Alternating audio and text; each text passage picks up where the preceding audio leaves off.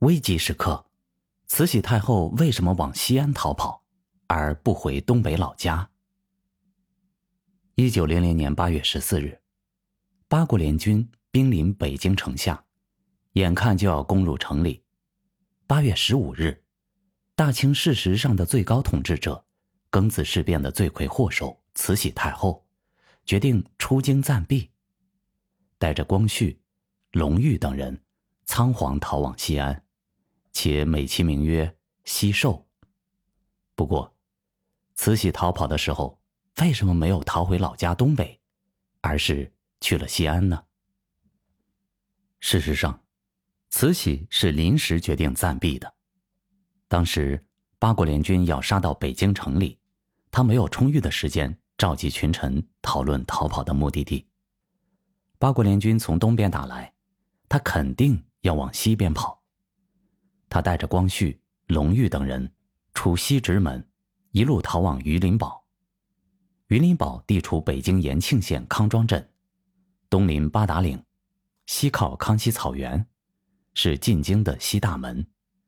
慈禧和光绪、隆裕等人乔装成汉族百姓的样子逃到这里，一路风餐露宿，颠沛流离，连口饱饭都吃不上。到了榆林堡。见到前来接驾的怀来知县吴勇，好吃好喝的招待，逃亡者们才算暂时安顿下来。直到这时，慈禧才有时间喘口气儿，来想往哪儿跑的问题。东边肯定不行，只有北边、南边和西边。首先来看看南边。南边的河北地界，此时已遍布义和团全民。虽说他们扶清灭洋，但也只是初期赢得了慈禧的信任。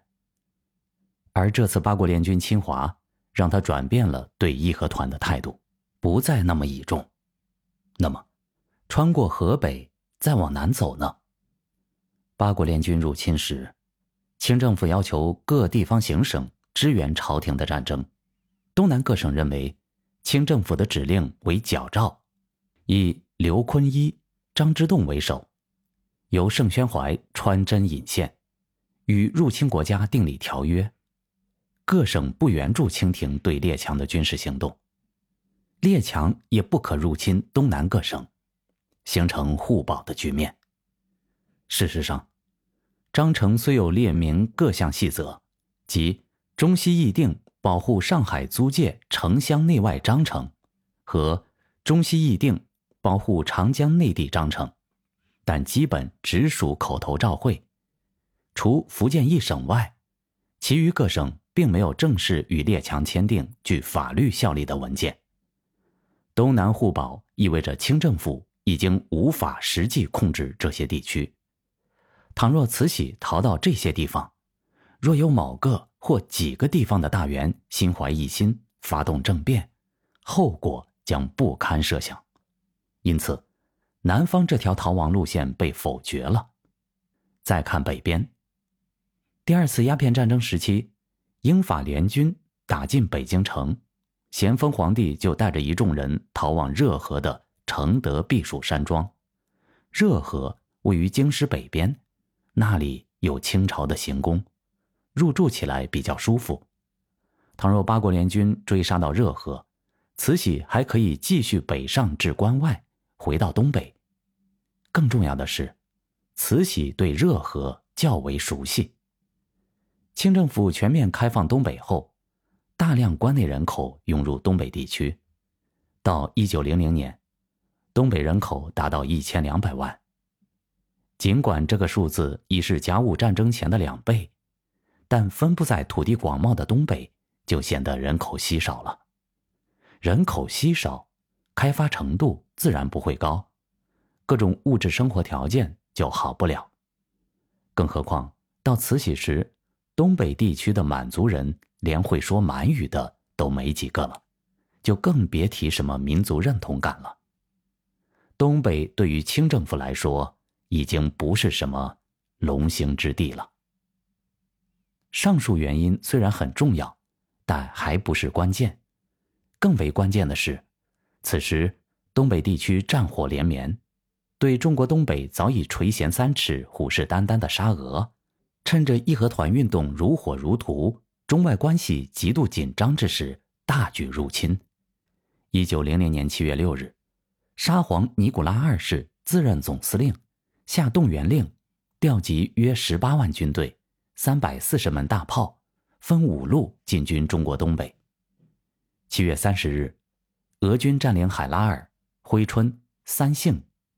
八月三日，占领哈尔滨；四日，占领爱辉、营口；二十九日，占领齐齐哈尔、宁古塔；九月一日，占领博都讷；二十二日，占领吉林；二十八日，占领辽阳；十月一日，占领奉天；六日，占领铁岭；三十一日，占领锦州。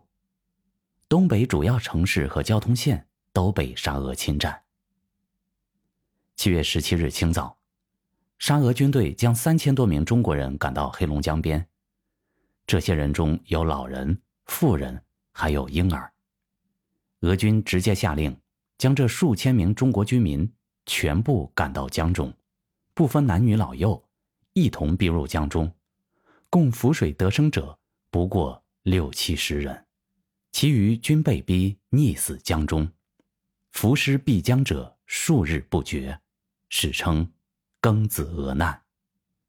在龙兴之地被沙俄肆意践踏的情况下，慈禧不可能再考虑去东北，甚至连热河都不能去。八国联军侵华，不比第二次鸦片战争。